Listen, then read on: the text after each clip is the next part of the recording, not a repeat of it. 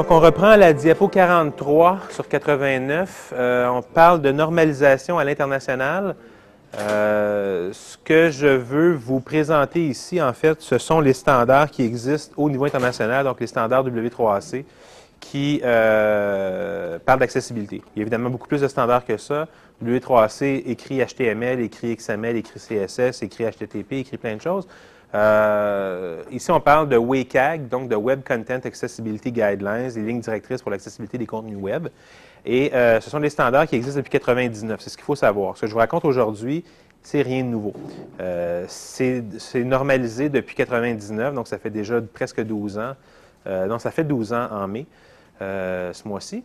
mais ça commence à peine à être vraiment récupéré ou utilisé par les organisations, les gouvernements, entre autres. Le gouvernement canadien a été un des premiers à le faire avec le gouvernement américain en 2000 en installant des standards ou des lois euh, à l'intérieur de ces pratiques. Euh, au Québec, on arrive en 2011, vraisemblablement, avec nos standards aussi euh, qui sont au même niveau. C'est-à-dire que c'est des pratiques obligatoires standardisées, mais par le biais de la loi 133, ça pourrait aussi devenir une loi. Puis ça a un tout autre niveau de force d'application qui n'était pas prévu initialement, mais qui se dessine aussi. Donc, à travers ces standards-là, il y aurait beaucoup de choses qu'on pourrait en dire. Je vais euh, volontairement pas le faire, mais les liens qui sont là vous permettent d'aller explorer ces choses-là. C'est peut-être plus pour les gens techniques euh, pour aller voir dans le détail comment on fait telle ou telle chose. Donc, euh, je n'insisterai pas là-dessus, mais sachez simplement qu'au-delà du standard lui-même WCAG 2, qui est la version stable à utiliser en 2011, ce sont, il y a derrière ça plein de documents qui expliquent les techniques, qui explique comment comprendre ces documents-là, comment on, comment on intègre ces, euh, ces préoccupations-là dans notre développement. Donc, plein de choses utiles pour les gens qui veulent le mettre en pratique. Les Web Content Accessibility Guidelines, donc diapo 40, 44, euh, euh, sont fondés sur quatre principes. On a 12 règles générales, 61 critères de succès, trois niveaux de conformité. Ce qu'il faut comprendre de ça, c'est que les principes derrière le standard WCAG 2 c'est la euh, perceptibilité, l'utilisabilité, la compréhension et la robustesse. On va voir tout de suite après euh, qu'est-ce que ça représente. Mais euh, à travers ces quatre principes-là, il y a 12 règles. Donc, quatre règles pour le premier, quatre règles pour le deuxième, quatre règles pour le troisième, trois règles le troisième, une règle pour le dernier principe, et 61 critères de succès répartis à travers tout ça. Des critères de succès, c'est par exemple avoir des contenus textuels pour des images, avoir euh, du sous-titrage pour de la vidéo, euh, avoir des entêtes de sections pour structurer du contenu, s'assurer d'un contraste de couleurs efficace, des choses comme ça. Donc, c'est l'ensemble des règles avec lesquelles on, travaille et ce sont les règles sur lesquelles on s'est basé pour faire les standards au niveau du Québec. Donc, au Québec, on n'a pas forcément la règle telle qu'elle est exprimée dans le standard international, mais par contre, souvent, on va l'exploser en plusieurs petites règles qu'on espère plus précises pour avoir des résultats plus cohérents d'un développeur à un autre, qui était le, principe général de, vouloir exploser la granularité le plus possible. Et tout ça sur trois niveaux de conformité. Donc, euh, dans les standards internationaux, on a le niveau A, 2A, 3A. L'idée étant que plus on augmente, plus l'accessibilité devient contraignante sur le visuel. Quand on fait du 1A, qui est la base euh, vraiment d'accessibilité, tout ce qu'on fait est lié au code. Donc, en principe, il n'y a rien de ça qui apparaît dans le visuel. Donc, on peut absolument, on peut réussir à ne pas du tout changer notre visuel et quand même réussir à faire de l'accessibilité. Quand on arrive à 2A, ça commence à avoir un petit impact. Quand on est au niveau 3A, ça a clairement un impact important. Et dans certains cas, ça peut être euh, très difficile parce que ça nous demanderait des choses qu'on n'est pas forcément prêt à faire. Donc, euh, le W3C lui-même dit si vous êtes capable de faire un, bon 2A, ce sera suffisant. Euh, recommande aux organisations de ne même pas tenter le 3A dans plusieurs situations parce que ce ne serait pas possible pour eux. Et, euh, nous, au Québec, dans le fond, on s'est basé sur, euh, sur un 2A qui est pas mal le consensus international pour le niveau à viser. Euh, c'est également le niveau que vise le Canada, c'est le niveau que vise la France, c'est le niveau que, vise, que visera les États-Unis, en fait, quand ils auront mis à niveau leur, leur standard. C'est le niveau que vise le Japon, la Corée, etc. Euh, donc, pas mal tout le monde s'aligne à ce niveau-là, Québec aussi, c'est juste normal. Depuis des années qu'on travaille là-dedans, nous, c'est toujours le niveau qu'on a proposé aussi, avec des petits ajustements à gauche puis à droite. Euh, mais quand on arrive à faire un bon 2A, on réussit à faire de l'accessibilité très, très correcte, puis la plupart des gens vont, très bien s'en tirer. Au-delà de ça, on tombe dans la zone, euh, on, tombe pas seulement dans la surqualité, en fait, où on doit en faire beaucoup plus que le client en demande et éventuellement on investit beaucoup d'argent dans des trucs dont personne n'a besoin. Et c'est ce qu'on voulait éviter le plus possible dans cette démarche-là. Donc, au niveau des, du principe de perceptibilité, on parle d'équivalent textuel, de médias temporels, d'adaptable et de distinguable. Donc, grosso modo, les, des images, de la vidéo, de l'audio, des trucs comme la structure de contenu, ou euh, des associations de formulaires, etc. Et quand on parle de distinguable, c'est par exemple des contrastes de couleurs, des questions comme celle-là. On a, euh, vous allez avoir euh, tout le détail de, tout ça justement à l'intérieur des, des, différents liens qui sont, proposés dans le document. Ensuite, diapo 46, on parle de contenu utilisable. On parle d'accessibilité au clavier, de délai suffisant, de crise et de navigable, navigation.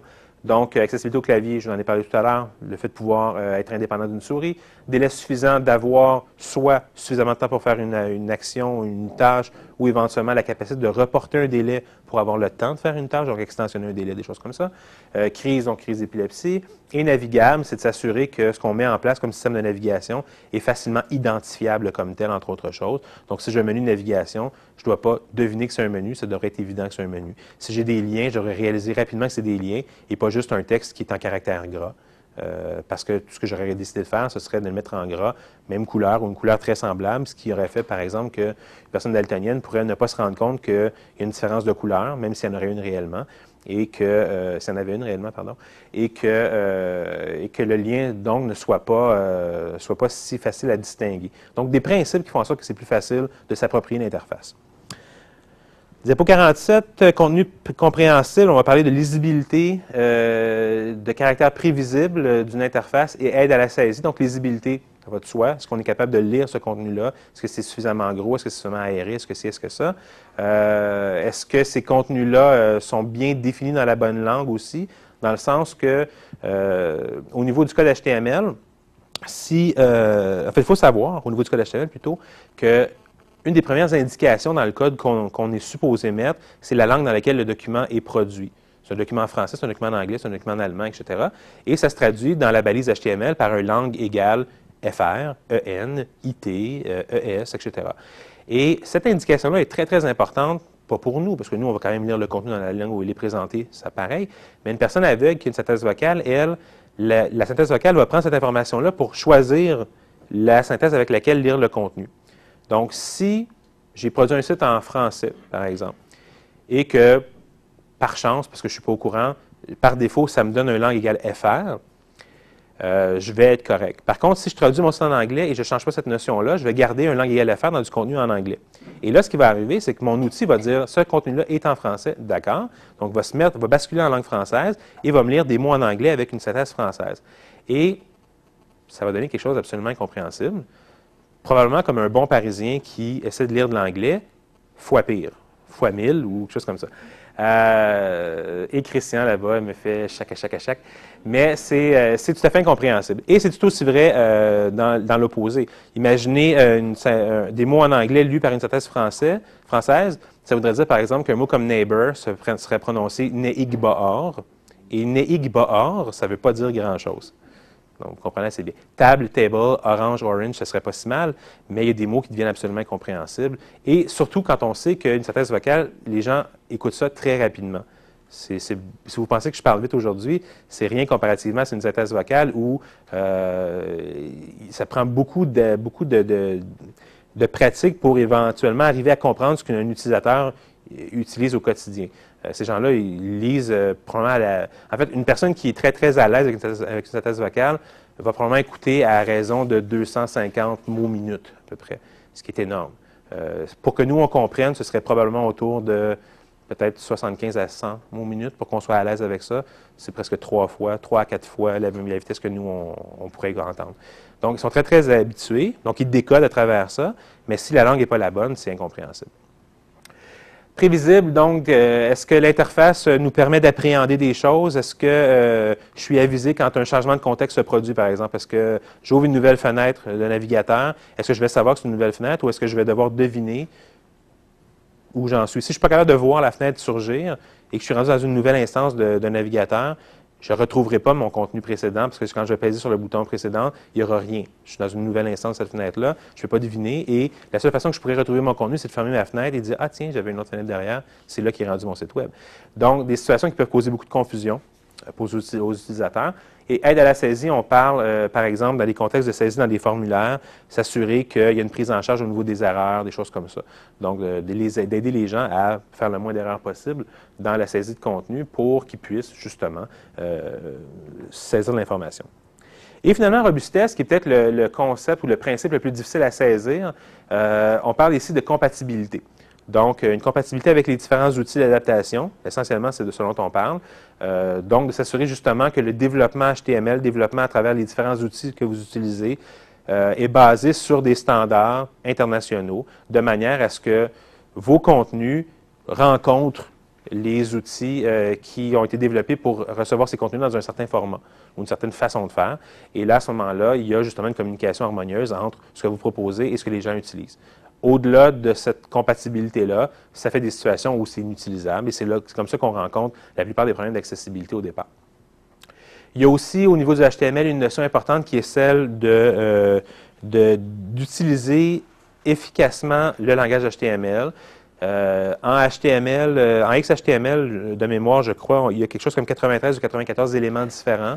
Euh, c'est pas pour le plaisir d'en faire beaucoup, c'est parce qu'il y avait une, utilité à chacun de ces éléments-là. Et la plupart des gens ne connaissent pas à quoi servent les éléments HTML. Tout le monde connaît, sait c'est quoi un P. la plupart des gens savent c'est quoi un BR, un UL, un LI, etc. Mais il y a beaucoup d'éléments sur lesquels on arrive que les gens n'ont jamais entendu parler et qui ont un rôle précis. Un de ces éléments-là, par exemple, c'est le label. Donc, quand je suis un libellé pour un champ de formulaire, euh, si je veux identifier que c'est un libellé, il y a un élément HTML qui s'appelle label qui sert à ça. Si je mets mon libellé dans un P, ce que je suis en train de dire, c'est que c'est un paragraphe. Donc, la notion de libellé dans un formulaire est perdue pour un utilisateur non-voyant, pour un utilisateur de technologie d'adaptation, par exemple. Donc, qu'est-ce que je peux faire pour m'assurer que le code HTML transmet les informations nécessaires pour que le bon message soit passé aux utilisateurs et qu'ils comprennent vraiment à quoi le système, comment le système fonctionne, à quoi il est supposé servir, etc.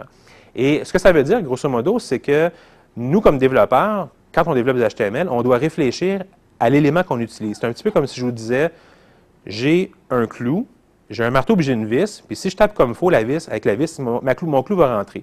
Ça marche. Faire, un, faire du code HTML en utilisant n'importe quoi, ça marche aussi. La plupart des navigateurs vont le prendre, ça va être correct, mais ce n'est pas forcément toujours la, meilleure, utilisation des outils. Euh, puis il y a plein d'exemples de ça, en fait, où euh, justement, on a, des situations où visuellement, ça a l'air très bien, puis quand on analyse sémantiquement dans le code derrière, il n'y a aucune information qui est passée, et c'est là que l'appauvrissement se fait, c'est là que les problèmes euh, surgissent aussi. Donc, ça veut dire comprendre HTML, ça veut dire peut-être arrêter de sous-estimer la complexité relative du HTML et d'apprendre à quoi ça sert concrètement et d'utiliser les bons outils euh, aux bons usages. Diapo 49, pourquoi pas WCAG 2? Euh, c'est la question qu'on pourrait se faire poser quand on analyse les standards au Québec. Pourquoi est-ce qu'on n'a pas pris les standards internationaux directement au lieu d'en faire, directement, ou d'en faire ici une version euh, localisée? Euh, essentiellement, c'est parce que justement, on, arrive dans des situations où, quand on regarde les règles, les 61 critères de succès, donc les 61 règles d'accessibilité, euh, ce sont des règles relativement euh, abstraites dans beaucoup de situations. On va en voir une juste après.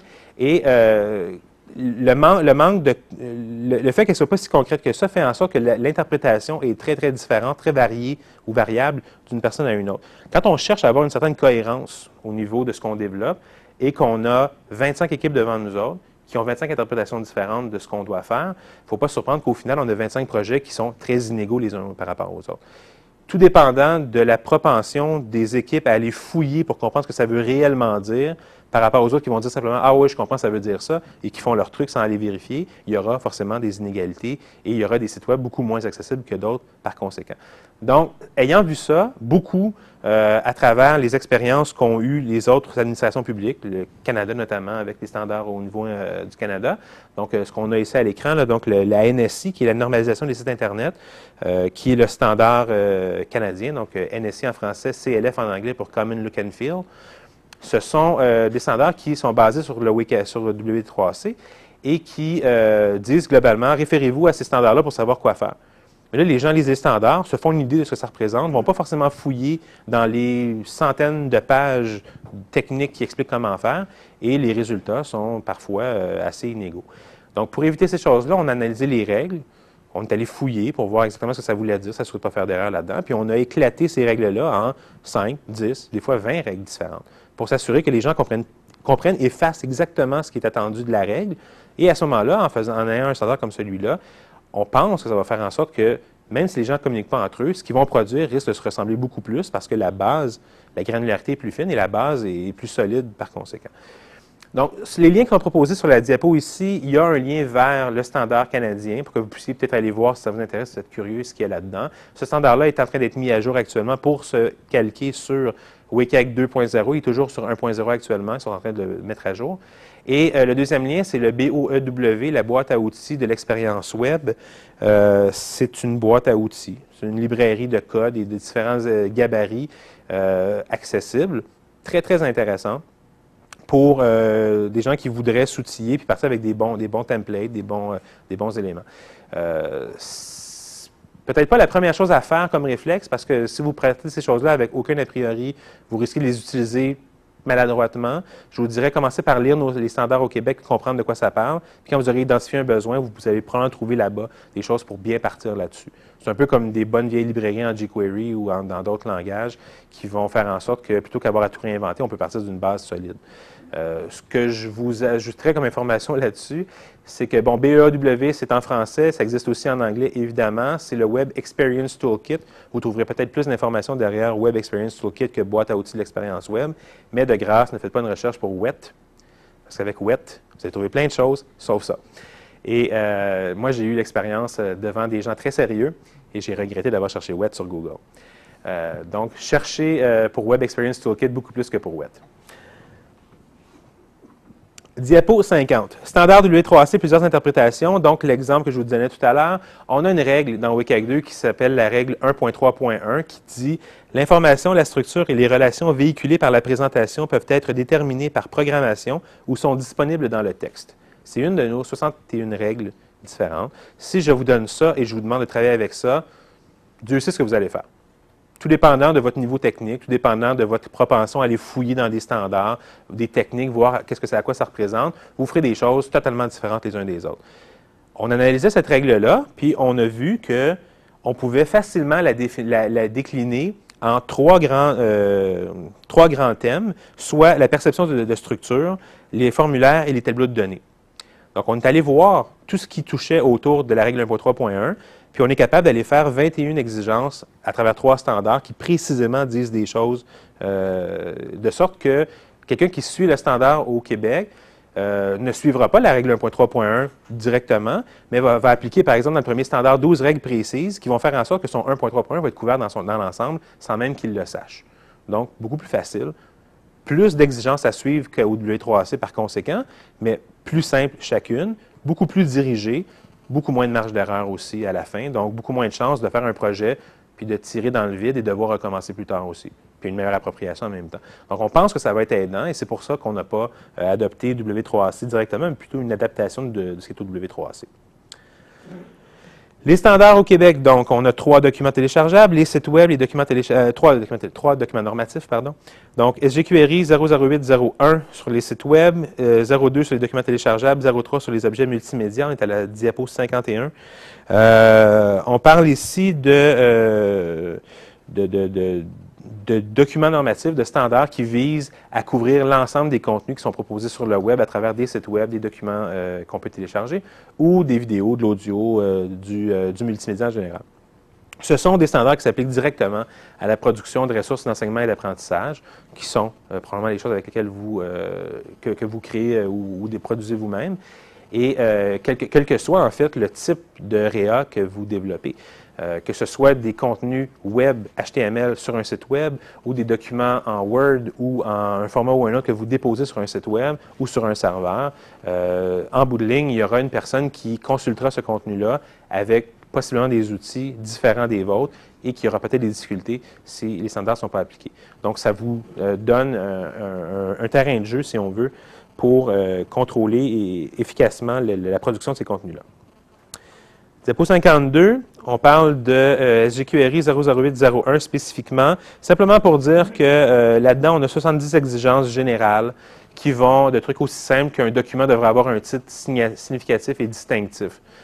donc, une page, par exemple, dans un document HTML, dans un site web plutôt, la page ne s'appelle pas toujours sans titre ou untitled ou TELUC elle s'appelle, par exemple, programme tel truc, elle s'appelle telle chose, telle chose, contactez-nous. Parce que c'est la première information euh, qu'une personne non-voyante a, c'est sa confirmation d'être arrivée à bon port. Contrairement à nous, elle ne peut pas regarder la page de et dire Ah, c'est oui, c'est la bonne page, parce que le titre a l'air bon. Il faut qu'elle découvre le titre et qu'elle le lise. En lisant le title, donc l'information qu'on a dans la bande en haut, euh, dans Internet Explorer, le, texte en haut, à, gauche, à gauche dans la bande bleue, ou toujours en haut en fait, mais des fois au centre, tout dépendant du navigateur qu'on a. Euh, cette information-là lui confirme qu'elle est au bon endroit.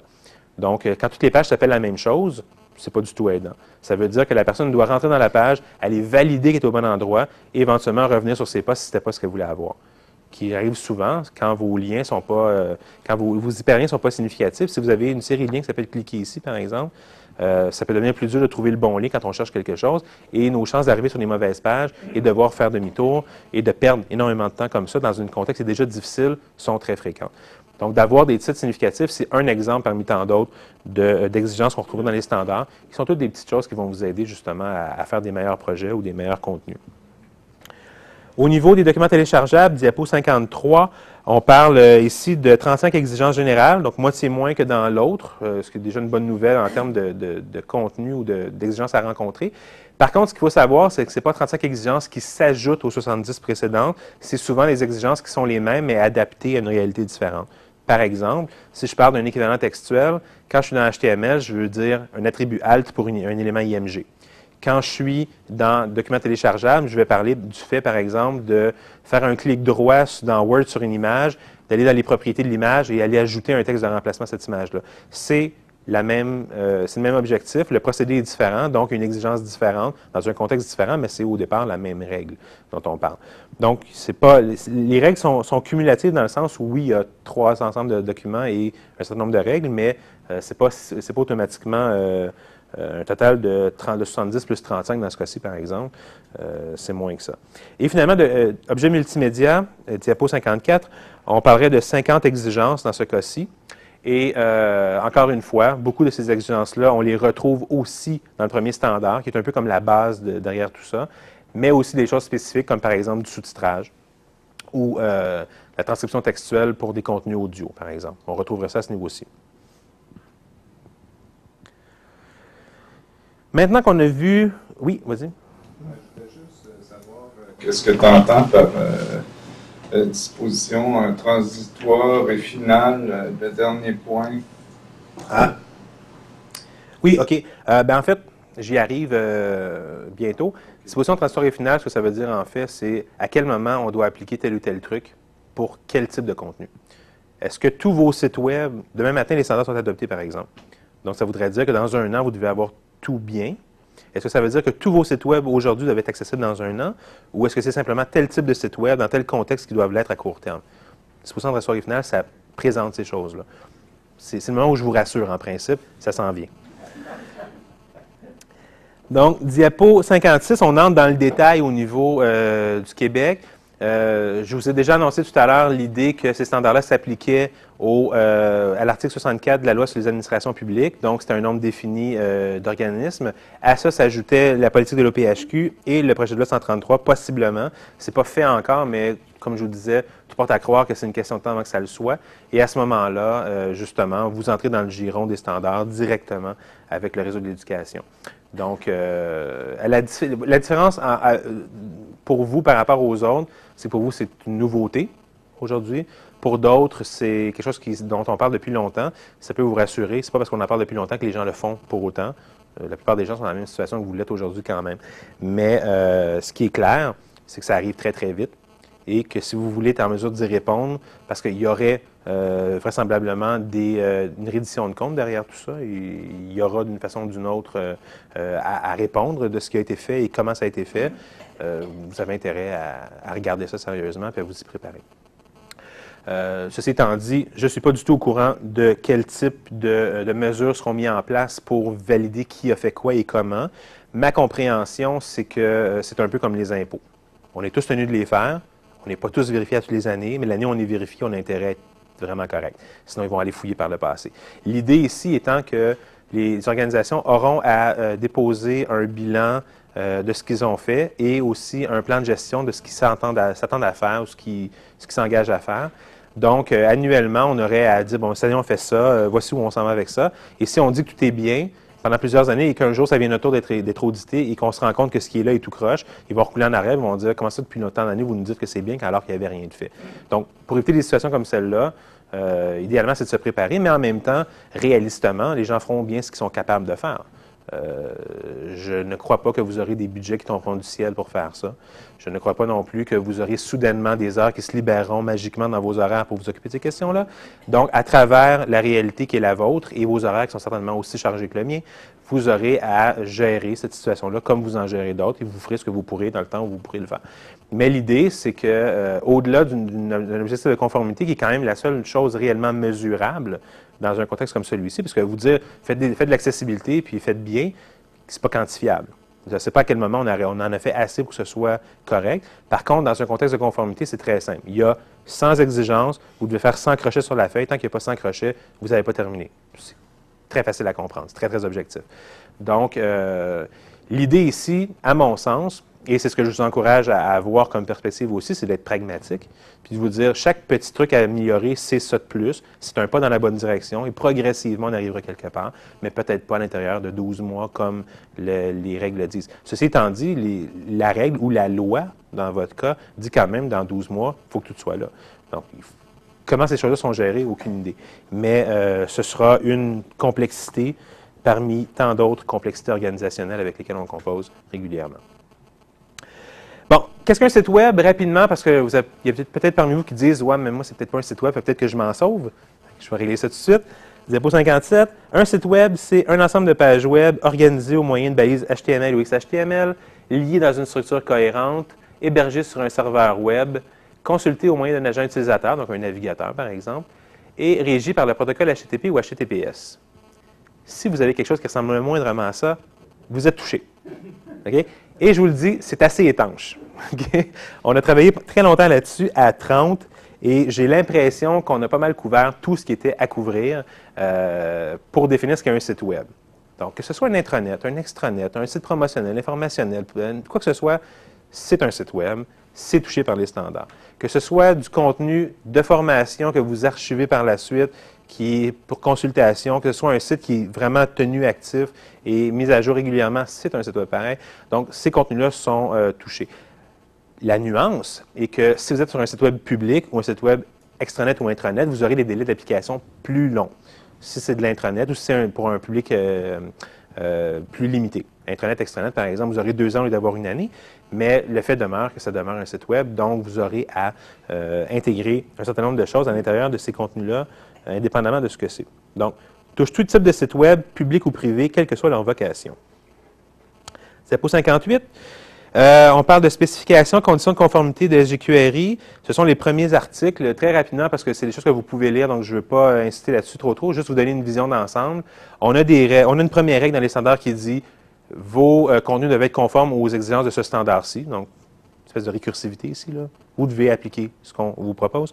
Euh, on parle de version de rechange équivalente comme étant la première règle de base, c'est-à-dire que si pour quelque raison que ce soit du contenu ne peut pas être rendu accessible, vous allez produire une version équivalente qui, elle, est accessible. Vous allez vous assurer que cette version équivalente-là peut être accédée euh, à travers vos interfaces, ce serait un petit peu bête de proposer une version accessible d'un contenu dans une page où on ne peut pas se rendre parce qu'elle n'est pas accessible. Donc, s'assurer qu'il y a une cohérence derrière ça. On parle d'icônes de, de pages d'accessibilité.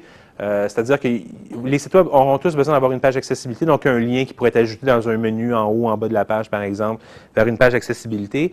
Et cette page-là définirait soit euh, ce, que, euh, ce que vous avez fait comme effort, parlerait des différents standards que vous mettez en application, vous dédouanerait dans une certaine mesure aussi de contenus qui ne sont pas de votre ressort. Et c'est là que ça commence à être intéressant. C'est-à-dire que si vous travaillez avec des contenus qui proviennent d'un tiers, qui est non assujetti au standard, vous n'êtes évidemment pas responsable de l'accessibilité de ces contenus-là. Vous n'êtes que le vecteur à travers lequel ces contenus sont proposés. Donc, dans un cas comme celui-là, tout ce que vous auriez à faire, vous, c'est appliquer une icône qui dit attention, les contenus suivants proviennent d'un tiers et pourraient, par exemple, comporter des problèmes d'accessibilité ou peu importe la formulation que vous voudrez avoir. Mais ce seront des contenus qui, euh, pour lesquels vous ne serez pas responsable. Et c'est à partir de cette règle-là, justement, qu'on va commencer à voir que c'est peut-être pas si dramatique dans l'ensemble.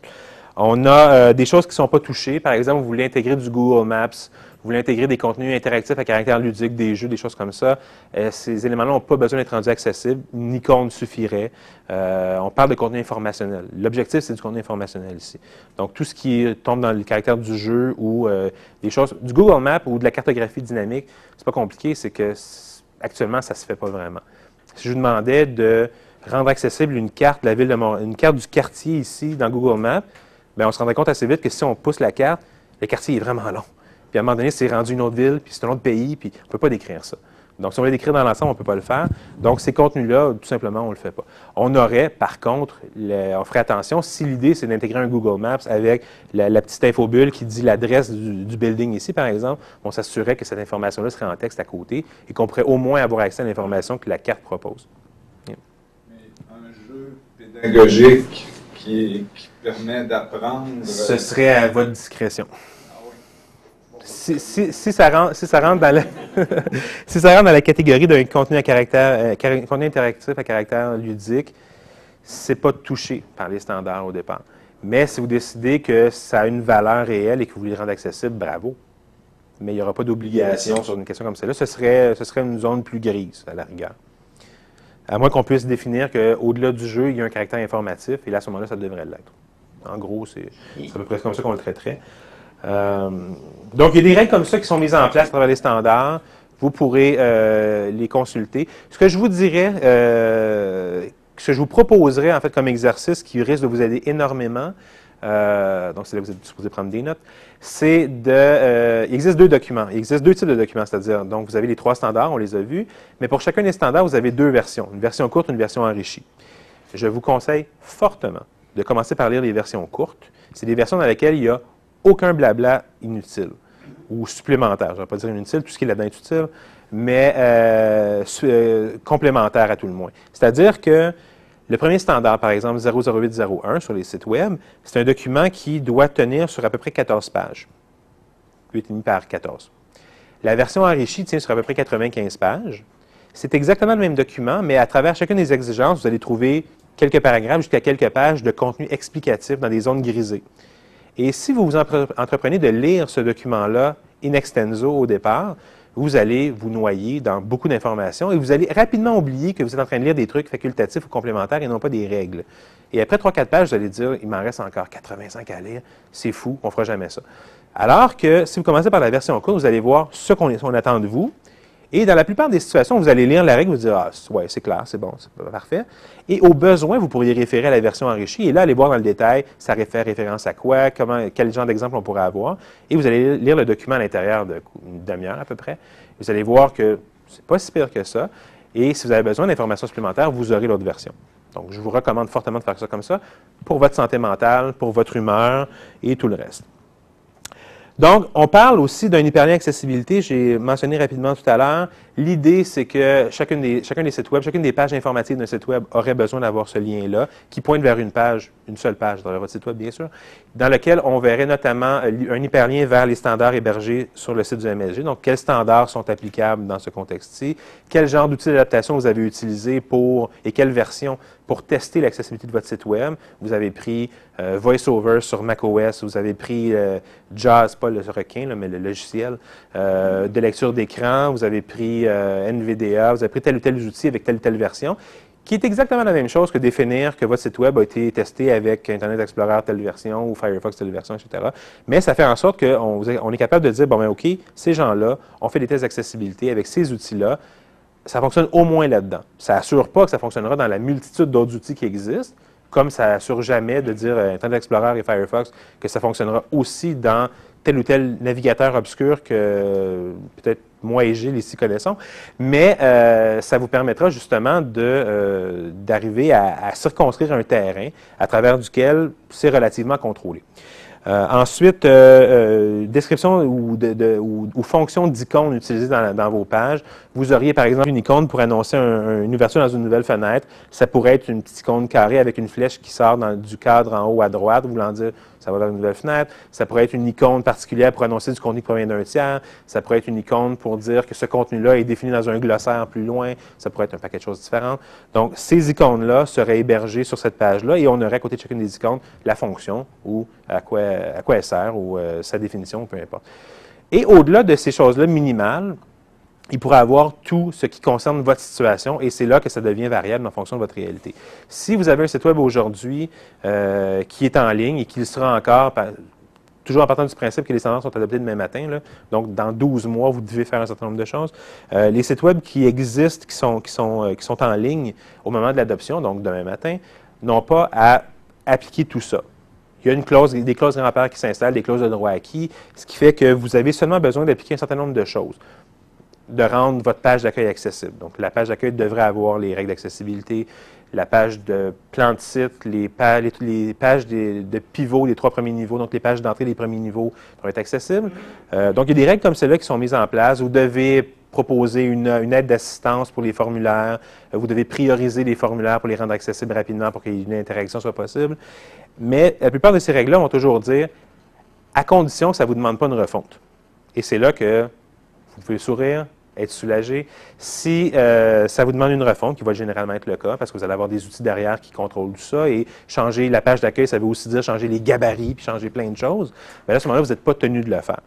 Et euh, ce qu'on dit dans cette, dans cette logique-là, c'est de dire, ben les nouveaux contenus, les nouvelles sections, elles, vous allez trouver le moyen de les rendre accessibles. Donc, ça vous libère de l'existant, mais ce qui s'en vient, vous aurez à le faire. Et éventuellement, dans la pire des situations, pour l'accessibilité, pas pour vous, c'est tout à fait le contraire. C'est au moment de la refonte, là, vous serez tenu de faire l'accessibilité, mais la faire complètement. Et euh, ça pourrait vouloir dire, pour votre organisation, dans 25 ans, à la rigueur. Euh, si vous décidez de ne pas faire de site web pour vous sauver de l'accessibilité, ça pourrait être une stratégie qui, qui, euh, pour laquelle il n'y aurait pas grand-chose à redire, sinon que c'est peut-être pas la plus intéressante. Mais euh, l'idée ici est que justement, à travers un ensemble de choses qui existent, vous n'aurez pas à tout refaire. Et ça rentre exactement dans le concept que je vous expliquais tout à l'heure de surqualité, c'est-à-dire que ça sert à quoi d'investir des millions, voire des milliards de dollars au Québec pour rendre accessibles des sites Web que plus personne ou presque utilise ou qui sont très peu utilisés et jamais par des personnes handicapées? Imaginez un exemple parmi tant d'autres. Euh, L'Assemblée nationale qui doit avoir 400 quelques milliers de documents web qui répertorient toutes les discussions qu'il peut avoir à l'Assemblée nationale depuis 40, 50 ans peut-être. S'il fallait rendre tous ces documents-là accessibles, parce qu'un jour, peut-être quelqu'un en demanderait un, ça fait aucun sens. Donc, on dit, document comme ça, non. À la demande, on rendra accessible le document en question. Puis ce qu'on ça voudra dire, c'est probablement d'en faire une version braille ou une version en gros caractère ou en numériser une version dans un document Word, des choses comme ça. Peut-être faire un peu de, de reconnaissance de caractère, donc l'OCR pour transformer un document qui avait été imprimé, le remettre en numérique et pouvoir l'utiliser. Mais ce sera un document. Ce ne sera pas l'ensemble des documents pour un, cas, particulier. Donc, ça allège énormément la charge à court terme, mais il en demeure pas moins que si vous avez des sites web actifs dans lesquels vous ajoutez constamment des nouvelles choses, vous avez quand même une préoccupation importante et vous devez probablement commencer à vous questionner sur la façon dont vous pouvez faire ça. Et euh, en contrepartie, si vous êtes actuellement dans un processus de refonte et que votre site web n'arrivera pas avant demain plus un an, donc il va être là une fois les standards adoptés et la prise d'effet, vous devez aujourd'hui faire en sorte que c'est là parce qu'on va s'attendre à ce que ça le soit. Et si ce n'est pas, pas conforme aux attentes au moment de la livraison, après le délai d'application, là, vous tombez directement dans la zone où personne ne veut être, qui est celle de se faire pincer avec un rapport d'impôt qui ne fonctionne pas. Donc, euh, c'est à gérer. C'est une question de planification, c'est une question de gestion essentiellement. C'est peut-être une question de discussion avec les fournisseurs dans le cas où vous faites affaire avec un fournisseur externe, puis vous assurer que justement, euh, certaines choses soient prises en compte. Parce que souvent, euh, c'est peut-être le cas pour plusieurs d'entre vous, mais une refonte de site web, ça ne se fait pas en une fin de semaine. Ça se gère sur plusieurs années deux, trois fins de semaine. Mais euh, il, y a, beaucoup de ministères avec, lesquels on travaille où une refonte, ça se discute pendant deux, trois ans, puis ça prend trois, quatre ans à la faire. Donc, euh, quand on parle d'une refonte aujourd'hui, ça veut dire qu'on va livrer peut-être quelque chose autour de 2015-2016. Donc, aujourd'hui, ils savent qu'ils ne doivent pas juste prendre en compte le premier standard, mais aussi le deuxième et le troisième. Parce que ça va être 24 mois pour le multimédia, ils vont livrer seulement dans 48. Donc, il faut que ça soit là, euh, rendu à ce moment-là. Donc, c'est de la planification essentiellement qui doit être faite autour de ça. Diapo 60, euh, bon, on parle d'une adoption qui est prévue pour le printemps 2011. Euh, j'ai un très, très bon feeling que ça va être au printemps 2011. Comprenez-en ce que vous voulez. Euh, puis, je ne m'aventurerai pas à dire une heure et un jour. Mais j'ai un bon feeling. Et ces standards-là, donc, sont applicables sur un délai, un délai d'application plutôt de 12, 18 ou 24 mois. Donc, euh, site web 12 mois, 18 mois pour les documents téléchargeables, 24 mois pour le multimédia et pour l'extranet et intranet des sites web. Donc, c'est plus long, c'est comme un an de plus pour faire ça. Ce qui voudrait dire en principe que si vous avez et du public et du privé, vous commencez par votre public, vous faites la main là-dessus, et après ça, vous rentrez dans le privé par la suite, puis vous avez une année de plus pour le faire.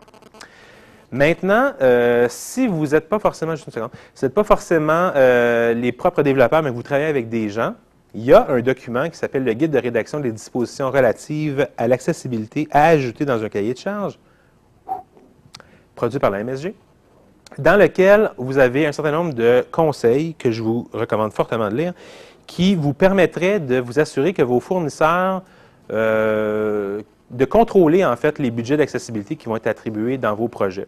Si vous avez un fournisseur qui fait la job pour vous autres, et que ce fournisseur-là, aujourd'hui, ne connaît pas rien en accessibilité, ce qui va être le cas dans beaucoup de situations, parce qu'on en parle avec tout le monde et on explique à tout le monde que ces standards-là euh, vont, être, conditionnels, en fait, à, l'obtention de, mandat de, mandat de contrat. Donc, pour un fournisseur, c'est un, un, élément de qualification au départ, mais euh, la plupart des fournisseurs ont la réponse tout à fait logique d'affaires de dire oui, on est conscient, oui, ça nous intéresse, puis oui, on va faire l'effort un jour, mais tant qu'il n'y a pas d'obligation, nous, on a d'autres chats à fouetter.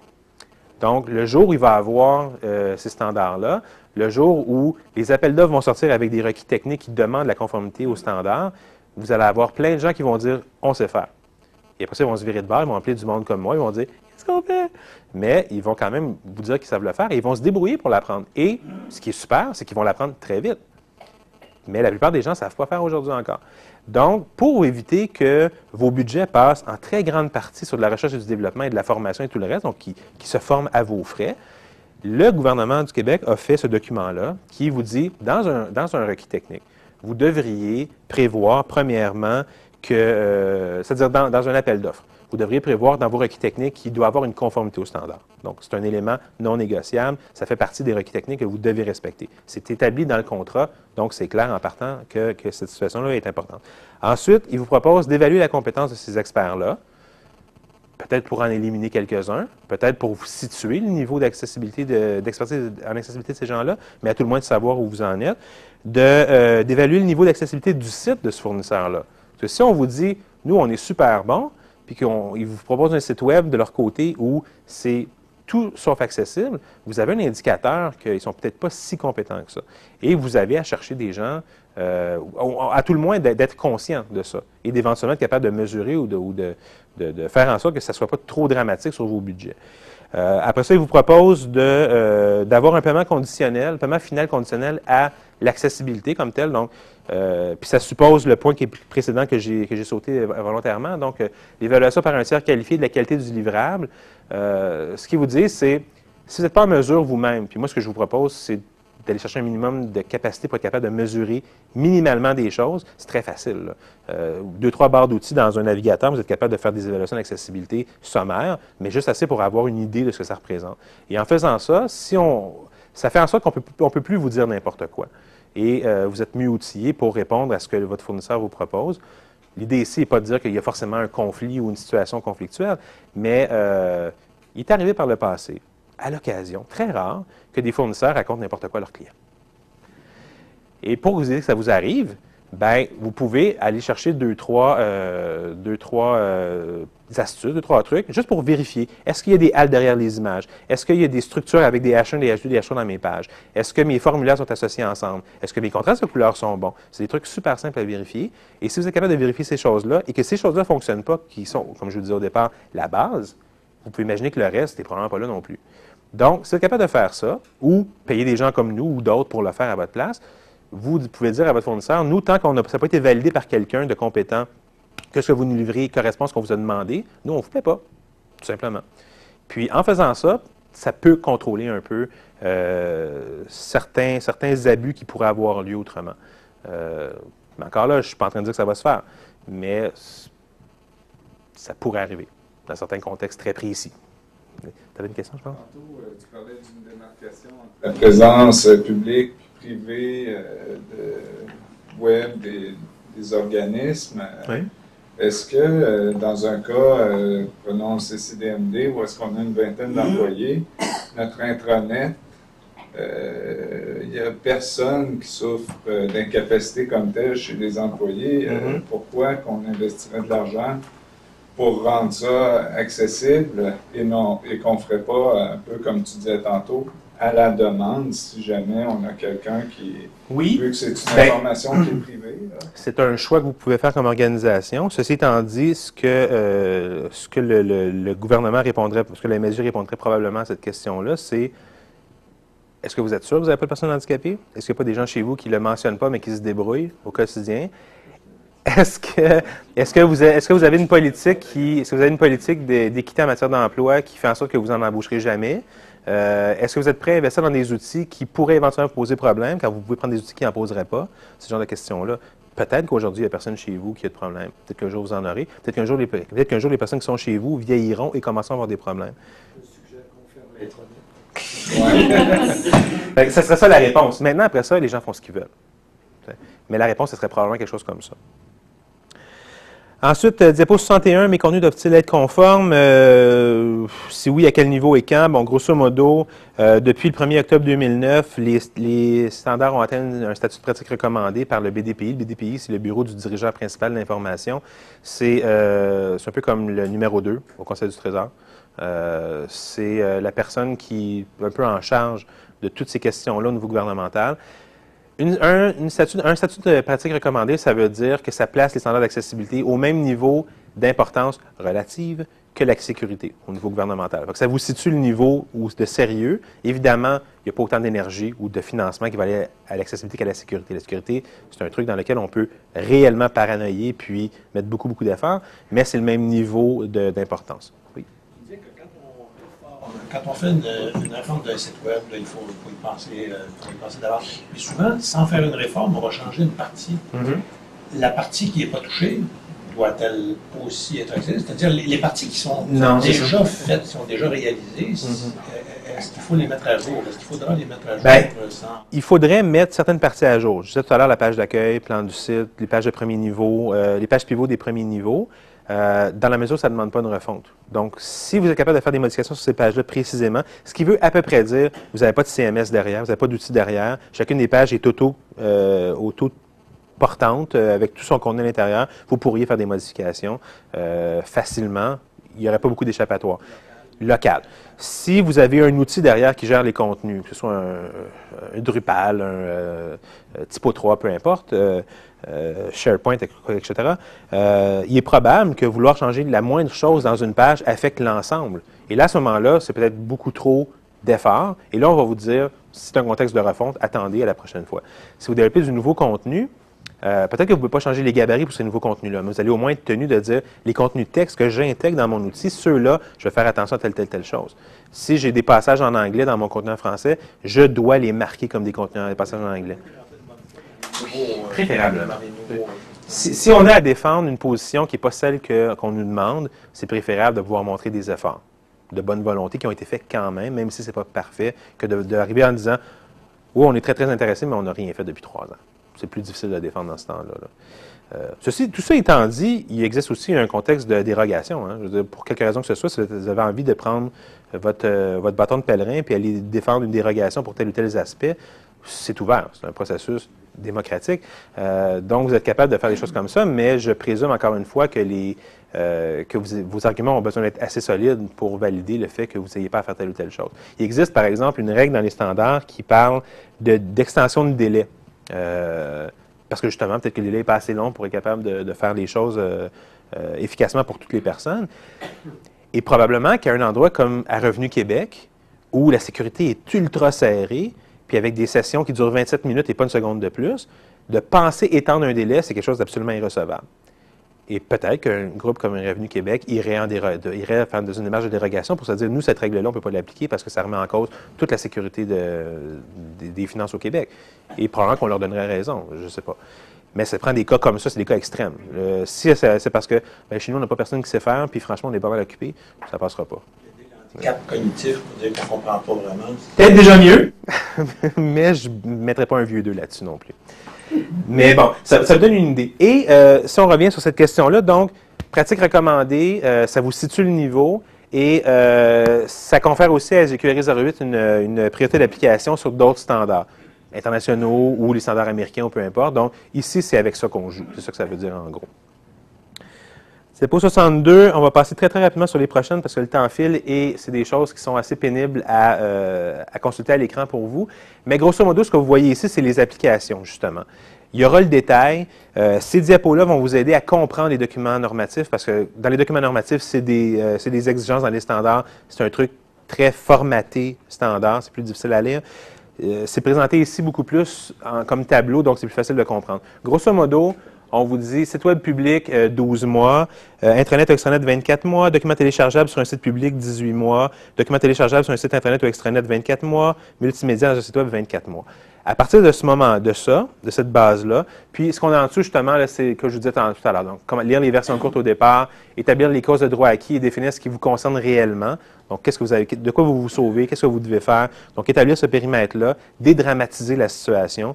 Nous, concrètement, dans ce projet-là, voici ce qu'on a à faire. Dans ce projet-là, c'est ça. Dans ce projet-là, c'est tout ça. Dans cet autre projet-là, c'est juste ça. D'avoir une idée claire, puis commencer à planifier à partir de là. Faire un plan de match, essentiellement. Et euh, le troisième point, donc, euh, c'est euh, des, des, des, ateliers, c'est de la formation qui est offerte par le CLDC. Euh, si vous avez besoin de formation pour l'accessibilité, pour justement débuter là-dedans. Puis il y a plein d'ateliers qui, qui, vont être proposés à partir de l'automne qui pourraient vous aider à vous faire la main. Donc, les, les, pages qui suivent, ce sont justement à travers tel type de site web ou tel type de document, qu'est-ce qui est applicable quand. Ça vous permettra de, de, décanter un peu ce qui est proposé dans les standards avec une, schématisation plus, euh, plus claire. On les passe très vite, mais ça, c'est les sites web publics, c'est généralement 12 mois. Les sites web intranet ou extranet, c'est généralement 24 mois. Documents téléchargeables, 18 à 24 mois, puis multimédia, 24 mois. Donc, ça vous situe à peu près. C'est les diapos euh, 60... Euh, 62 à 66, ces quatre ou cinq pages-là vont vous sauver des heures de schématisation de qu'est-ce qui est quoi, puis qu'est-ce que vous devez faire, très, très, très utile. Euh, je le sais pour avoir fait l'effort, puis euh, c'était difficile à lire au départ. On a beau les avoir écrits, à un moment donné, ça devient mêlant. Dire, OK, le portrait clair, c'est ça. Donc, si vous partez avec ça comme base, euh, ça vous évite pas mal de pas mal d'efforts cognitifs, justement, pour éviter euh, de, trop, de trop heurter vos cellules. Euh, donc, on passe à la diapo 68. Euh, ça va être en accéléré aussi, aussi, aussi ici, ici aussi. pardon.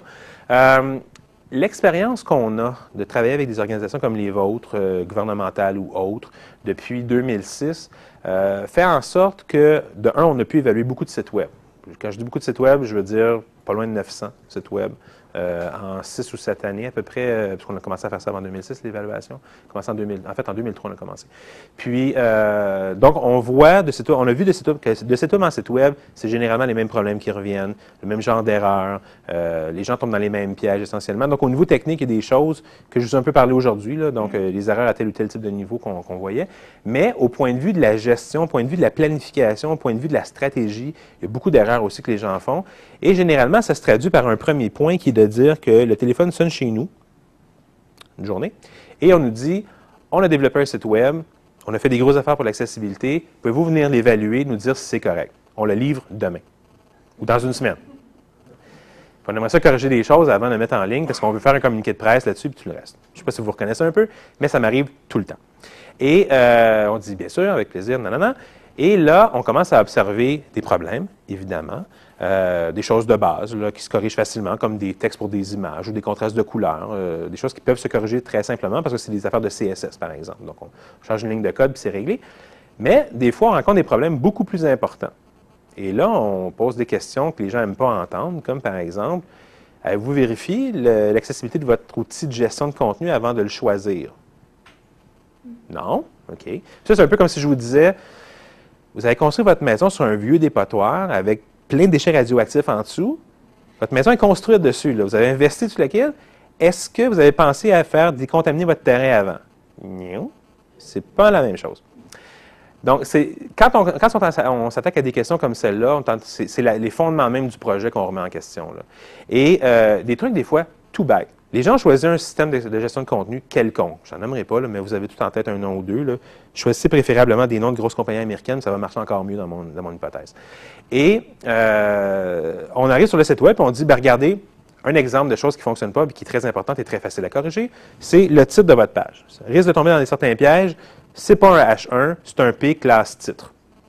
Rentrez dans le CMS, allez changer le petit bout qui dit P classe titre par un H1. Gardez votre classe si vous voulez, c'est bien parfait, on change dans la feuille de style les, choses en conséquence. Puis je régénérer votre code, puis toutes vos pages vont être corrigées d'un coup, c'est merveilleux.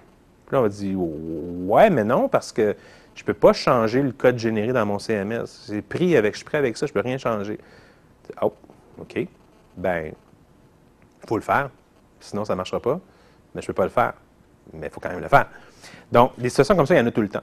Ou des choses très, très simples. Je dire. Puis, je ne veux pas du tout rentrer dans la question de CMS open source par rapport à CMS propriétaire parce que je, je perçois du moins que dans ma position à moi, qui est un, qui est un promoteur de standards. Je n'ai pas à me positionner dans un camp ou dans l'autre. Dans les deux camps, les standards sont importants. Il y a une, il y a une, il y a une transversalité qui s'applique. C'est un concept euh, dont j'ai discuté avec mon ami Christian là-bas il y a à peu près 7 ou 8 années, et ça me, suit depuis. Mais euh, je n'ai pas à me prononcer par rapport à l'open source ou le propriétaire dans un contexte comme celui-ci. J'ai des opinions, évidemment. Mais euh, ce que je peux vous dire, par contre, c'est que dans ma pratique, c'est beaucoup plus facile de changer des choses dans le code généré dans un outil comme Drupal ou WordPress ou Typo 3 que dans Oracle Portal, WebSphere ou d'autres dont j'ose pas nommer le nom, euh, par peur de représailles, je suis filmé. Mais euh, l'idée étant que dans un contexte d'outils propriétaires, vous allez peut-être pouvoir changer des choses, mais ça va vous coûter quelque chose certainement. Ça va soit vous coûter un ajustement de licence, ça va soit vous coûter les services d'un consultant de la compagnie en question qui va venir modifier votre CMS. Ça va peut-être vous coûter en temps pour négocier avec votre fournisseur pour faire changer les choses éventuellement dans une autre version. Ça va vous coûter. Dans un CMS open source, les chances sont très, très bonnes, que ça soit aussi simple que, un petit peu, je te change en deux secondes, c'est réglé, OK, on remet le site en ligne, puis c'est corrigé on a contrôle sur le code source. L'idée n'est pas une question d'avoir, l'expertise technique. C'est facile à trouver l'expertise technique en programmation, mais est-ce qu'on a les droits de modifier les choses sur un projet? Et quand c'est fait, quand c'est fini, quand on arrive, le site web est terminé, puis on pose des questions de base comme celle-là, ça tue complètement euh, le potentiel d'accessibilité à la source. Les décisions ont été prises il y a six mois, il y a un an. Puis ces décisions-là, aujourd'hui, font en sorte que vous n'êtes pas capable d'atteindre vos objectifs. Et quand vous avez à composer avec d'un côté des objectifs de conformité à l'accessibilité qui arrivent du gouvernement, et de l'autre côté, les objectifs contractuels ou les, obligations contractuelles que vous avez face à vos fournisseurs ou face à votre organisation, quoi que ce soit, ça peut être incompatible. Puis moins, plus vous êtes capable de gérer de situations pour que ça ne se produise pas, mieux vous vous portez. On part de là. Donc, le caractère transversal de l'accessibilité, ce que ça veut dire, c'est que euh, cette accessibilité-là, pour qu'elle fonctionne, tout le monde doit mettre la main à la pâte c'est pas juste une question de dire à la fin, il y a du contrôle qualité qui est fait. Euh, c'est pas la job d'un intégrateur qui fait le contenu HTML à la fin. C'est la job de tout le monde. C'est la job du designer qui choisit des couleurs pour ses maquettes à un moment donné, qui va les faire approuver par son client, qui vont décider ensemble d'un certain nombre de choses. C'est pas quand c'est rendu dans les mains de l'intégrateur qui va vérifier les couleurs et dire Hey les gars, ça marche pas. Parce que, un exemple que j'ai vécu il n'y a pas tellement longtemps avec une organisation dont je tairai le nom, vraiment, parce que ce serait pas drôle, mais une organisation qui a annoncé un projet, euh, en fait, qui a fait ça. Ils nous ont appelé une journée, on livre dans deux semaines, fait une évaluation, c'est important. Euh, c'est une, campagne où on parle de nos services pour les personnes handicapées. Euh, grosse affaire. Puis ils ne nous ont pas appelé avant. Pas pourquoi. Mais c'est important pour eux autres quand même. Et on fait les évaluations du truc, puis on dit, ben c'est pas mauvais, oui, mais entre autres choses, vous avez choisi un jaune puis un bleu, puis vous avez beaucoup de texte en jaune sur fond blanc, puis ça passe pas en termes de contraste de couleur. Très joli, mais ça marche pas faudrait changer ces couleurs-là. Le bleu sur le fond blanc, c'est bien aussi, mais il limite, il passe presque, mais il ne passe pas non plus. Il faudrait le changer. Puis en principe, c'est simple. J'ouvre le fichier CSS, je change un hexadécimal pour un autre, deux couleurs, c'est réglé, fini. On s'estime pendant une demi-heure sur le bleu, il est assez bleu à ton goût? OK, on peut faire ça longtemps, mais ce n'est pas compliqué relativement. Euh, Mais le problème dans leur situation, c'est qu'ils avaient investi un demi-million en pub imprimé. C'était un vrai problème. Parce que les gens de communication, ils disaient non, le brand, il est canné, c'est ces couleurs-là, on ne peut pas les changer. Puis moi, j'arrive à la fin, je dis, ah, il faudrait changer les couleurs, l'accessibilité. Trop tard. Puis le designer qui a choisi ces couleurs-là, lui, il les a forcés dans la gorge de son client parce qu'il trouvait ça beau. Le client n'était pas convaincu. Puis à la fin, là, c'est lui qui a toute la pression sur lui en disant Je me rappelle très bien m'être assis avec mon client pour me dire que le jaune c'était bon, puis le bleu c'était bon, puis il ne voulait pas. Fait qu'on fait quoi? Je ne sais pas. Très dû m'appeler avant. Donc, ce n'est pas juste une question d'intégrateur, c'est une question de, designer dans ce cas-ci. C'est une question aussi d'analyste fonctionnel qui choisit tel ou tel outil au départ et qui vont conditionner ce qu'on va faire en cours de route. Si ces gens-là n'ont aucune idée de l'accessibilité, ils vont prendre des décisions qui risquent d'avoir un impact. C'est la, responsabilité aussi d'un architecte d'information qui va décider telle, telle, telle façon de fonctionner. C'est un ergonome qui va décider comment les interfaces euh, réagissent. C'est la responsabilité du prototypeur qui va faire les prototypes HTML avant de les envoyer vers l'intégrateur. Tout le monde est touché par ça. L'idée, c'est de répartir cette charge-là sur un paquet de personnes qui ont déjà des expertises dans le domaine dans lequel ils sont et qui peuvent ajuster leurs pratiques chacun de leur côté et, ce faisant, tout le monde travaille dans le même sens et le produit à la fin ne peut qu'être plus accessible qu'il aurait été autrement. Si on applique ça au départ, ça fonctionne très, très bien. Et ce que ça veut aussi dire, parce que mon but, c'est quand même de dédramatiser tout le truc d'un bout à l'autre des, trois heures où on est ensemble. Ça veut aussi dire que c'est plus, par exemple, 70 critères d'accessibilité à gérer de votre côté. C'est peut-être 10 pour vous, 6 pour lui, 17 pour l'autre, etc. C'est déjà plus facile aussi. Chacun fait son petit bout, ça fonctionne très bien. Ce qui est merveilleux là-dedans, c'est qu'à travers les diapos qui sont là, je vous propose déjà un découpage. dans votre organisation, vous avez déjà une structure qui ressemble à des analystes, des architectes, des ergonomes, des designers, des rédacteurs, des prototypeurs, des développeurs, des contrôleurs qualité, etc. Vous avez déjà trouvé une grille qui répartit ces rôles-là à travers les gens. On ne les verra pas ensemble parce qu'on achève, mais euh, vous allez pouvoir y référer, c'est quand même assez explicite. Donc, d'être capable de faire ça, ça vous aide énormément. Quand on parle de planification d'un projet de refonte, par exemple, ça veut dire que dès le départ, les gens qui s'occupent de l'accessibilité chez vous sont à la table quand on prend les décisions au début pour être sûr que les décisions que vous allez prendre ne vont pas nuire au potentiel sur lequel vous allez investir beaucoup d'efforts réels et en partant, en partant déjà avec deux prises contre vous euh, pour le faire. Donc, les autres problèmes qu'on rencontre euh, beaucoup, c'est les organisations ont tendance à désigner un champion de l'accessibilité. D'avoir une personne à l'interne qui est le go-to guy pour l'accessibilité, c'est super. D'avoir que ça, c'est catastrophique. Parce que ce que ça veut dire, c'est que ça emmerde tout le monde autour. Je ne sais pas s'il y en a déjà dans la place, c'est peut-être Philippe qui est un peu dans cette situation-là, mais je vais peut-être t'aider, là, fait qu'écoute bien. Mais donc, l'idée d'avoir une personne qui est Monsieur Accessibilité ou Madame Accessibilité au départ, c'est une bonne nouvelle. Non, je vais aller passer plus vite tout à l'heure.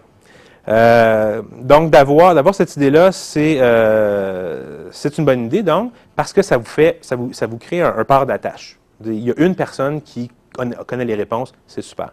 Par contre, si personne s'approprie son petit bout et est plus ou moins concerné par l'accessibilité, cette personne-là devient rapidement celle qui emmerde tout le monde autour. C'est elle qui est tout le temps en train de rappeler à tout le monde qu'il faut faire telle ou telle chose. Et ça, ça ne fonctionne pas. Ça ne peut que créer des situations euh, discordantes euh, dans une équipe euh, de développement. Si on applique au départ cette répartition-là, que chacun a son petit rôle à jouer, puis qu'en plus, vous avez une personne dans l'équipe qui, elle, en sait plus, ça devient la personne ressource de tout le monde, c'est la personne qui aide les autres, ça devient une, ressource euh, vraiment importante, inestimable à la rigueur. Et là, ça commence à bien fonctionner parce qu'on est capable de dire, puis vous êtes capable d'être indépendant aussi, parce que j'ai beau faire partie d'une organisation qui a des services là-dedans, mon but, c'est pas d'attacher un paquet de clients autour de moi. Mon but, c'est de rendre des gens autonomes le plus possible. C'est de les outiller, c'est de leur apprendre à pêcher puis de leur donner le poisson, justement. Et, euh, d'avoir, à travers euh, une démarche comme celle-là, une personne à l'interne qui peut répondre à la plupart de vos questions, ça vous rend autonome, ça vous rend beaucoup plus efficace. Vous ne dépendez pas d'un fournisseur à l'extérieur qui vous donnerait des réponses éventuellement, puis vous êtes capable d'avancer. Donc, un champion d'accessibilité, oui, mais pas tout ça. Il faut que ça fonctionne dans une équipe, dans, une structure beaucoup plus large. Les critères techniques, euh, l'accessibilité et la conformité, je vais les mettre ensemble pour les, besoins de la cause, puisqu'il ne nous reste que cinq minutes. Mais euh, c'est faire la distinction, en fait, entre l'accessibilité et la conformité. J'en ai parlé tout à l'heure. La conformité, c'est une approche parfaitement objective. J'ai tant de règles à répondre, tant qu'elles ne sont pas toutes faites, c'est pas bon. Quand on parle de conformité, on aurait beau dire Ouais, j'ai répondu à 99% de tes critères. Bravo.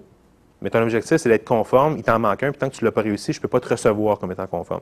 Il y a beaucoup de gens avec qui on travaille qui nous disent, ben oui, euh, on a fait le travail, puis question de se dédouaner par rapport à nos obligations, on aimerait ça vous nous certifier la job. Puis nous, ce qu'on fait, c'est un peu épais de faire ça, mais on dit, oui, on va vous certifier que c'est bon. Fait que si jamais quelqu'un vous dit que c'est pas bon, ils viendront taper sur notre tête, on a dit que c'était bon.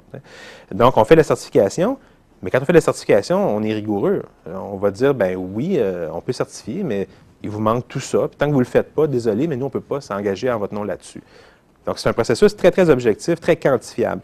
À l'opposé de ça, le processus d'accessibilité, lui, c'est de dire on améliore des choses, on fait tomber des barrières, on, on, règle des situations, et à un moment donné, on décide, tout à fait subjectivement, qu'on en a fait assez. Question de budget, question de temps, question d'intérêt, euh, peu importe. On décide que là, on a fait assez de choses et on ne peut pas mesurer à quel point on couvre euh, de population avec ça. On pourrait très bien avoir fait tout ce qu'il y a à faire pour les personnes handicapées visuelles, mais rien pour les personnes handicapées cognitives, puis déterminer que selon nos budgets, on a fait assez. Puis on aurait probablement raison dans la plupart des situations aussi, puis personne ne pourrait réellement le mesurer. Donc il y a une différence à, comprendre entre les deux. Je ne sais pas, si, est-ce qu'elle est claire? Grosso modo, ça. Oui? OK. Je vous dis ça parce que les standards au gouvernement, ce qu'on vous demande, c'est de la conformité aux standards. C'est d'appliquer des règles, point à la ligne. Ce n'est pas de vérifier des choses si ça fonctionne ensemble. À la rigueur, vous pouvez faire vos, tests, euh, votre développement, sans jamais ouvrir un outil d'adaptation, sans jamais ouvrir une synthèse vocale et dire, ben oui, on a répondu à tel ou tel critère. Mais vous pouvez faire ces choses-là et vous rendre compte, si vous testez réellement avec des outils, que ça ne marche pas pareil. Donc, si vous êtes pour faire l'effort de l'accessibilité, d'investir là-dedans pour des résultats qui, au final, ne fonctionnent pas pour les utilisateurs, ça ne vous donne pas grand-chose. Vous avez fait tout ça, puis vous n'avez pas plus avancé à la fin, les gens vont quand même chialer, critiquer vos sites Web. Donc, il faut aller un peu plus loin, puis euh, faire des tests avec des outils, puis intégrer la notion d'expérience utilisateur. Ça ressemble à quoi quand je l'écoute, le site Web? Ça ressemble à quoi quand je vérifie avec différents outils? On ne vous demande pas d'apprendre le braille. Mais d'écouter un site Web avec, avec un écouteur, pour savoir comment qu'est-ce que ça raconte, n'importe qui peut faire ça. Vous apprenez trois, quatre raccourcis clavier, puis en dedans d'une demi-heure, vous êtes parti. Sauf que c'est, loin, loin de nos habitudes. Mais c'est aussi simple que d'ouvrir un navigateur sur une plateforme différente puis vérifier si ça fonctionne aussi bien dans ce navigateur-là. C'est pas plus compliqué que ça. Apprendre du braille, ce serait une autre histoire. Euh, une des choses qui pourrait être utile, euh, ça serait de faire une liste de, ces outils-là qui peuvent nous aider à faire des tests. Euh, puis sur Mac, euh, sur PC ou sur différentes plateformes. Mm-hmm. Parce que moi, je me souviens d'avoir essayé de trouver un record de page web au début des années 2000, puis c'était juste euh, accessible euh, par des centres d'aide aux handicapés, mm, ça coûtait la, peau des fesses. c'est plus aujourd'hui. Et on ne pouvait pas acheter ça, donc non, mais c'est ça, trouver ces choses-là, bon, c'est peut-être facile pour toi. Ben, la bonne nouvelle, c'est que ça existe déjà. Euh, dans les lignes que vous envoyé tout à je donnais tout à l'heure, euh, le lien qui pointe sur les standards, il y a plein de documents comme ceux dont j'ai parlé, faits par le MSG, soit que nous on a fait, soit que mon collègue Jean-Marie Damour a fait. Euh, et notamment, il y a un document qui, il y a un document qui documente ces outils-là. Euh, il y a plein d'outils open source qui existent qu'on peut utiliser. Il y a plein d'extensions dans Firefox qu'on peut utiliser si vous avez accès à d'autres navigateurs que Internet Explorer, bien sûr. Il y a, plein, plein d'outils, puis c'est déjà documenté. ça existe déjà. Euh, fait que oui, vous pouvez déjà faire référence à des trucs comme ça, puis fonctionner assez bien. Je terminerai en vous disant, euh, l'autre problème qui, qui, qui est possible, c'est, bon, présumer que les outils font tout le travail, sous-estimer l'impact des plateformes, c'est un peu ce que je vous disais tout à l'heure. Si vous pensez que les outils, que vous pouvez acheter un outil d'évaluation qui va dire c'est bon, c'est pas bon, oubliez ça. Euh, l'évaluation d'accessibilité, on peut automatiser à peu près 27% des critères d'évaluation. Tout le reste, il faut que ça se fasse manuellement. je suis capable de savoir si j'ai des haltes dans mes images, dans une page. On peut le programmer, c'est pas compliqué. Mais est-ce que chacun de ces haltes-là est pertinent? Est-ce qu'il décrit bien une image? Ça, ça prend un humain qui le vérifie. Donc, vous n'êtes pas capable de vous en sauver en ayant juste des outils qui le font pour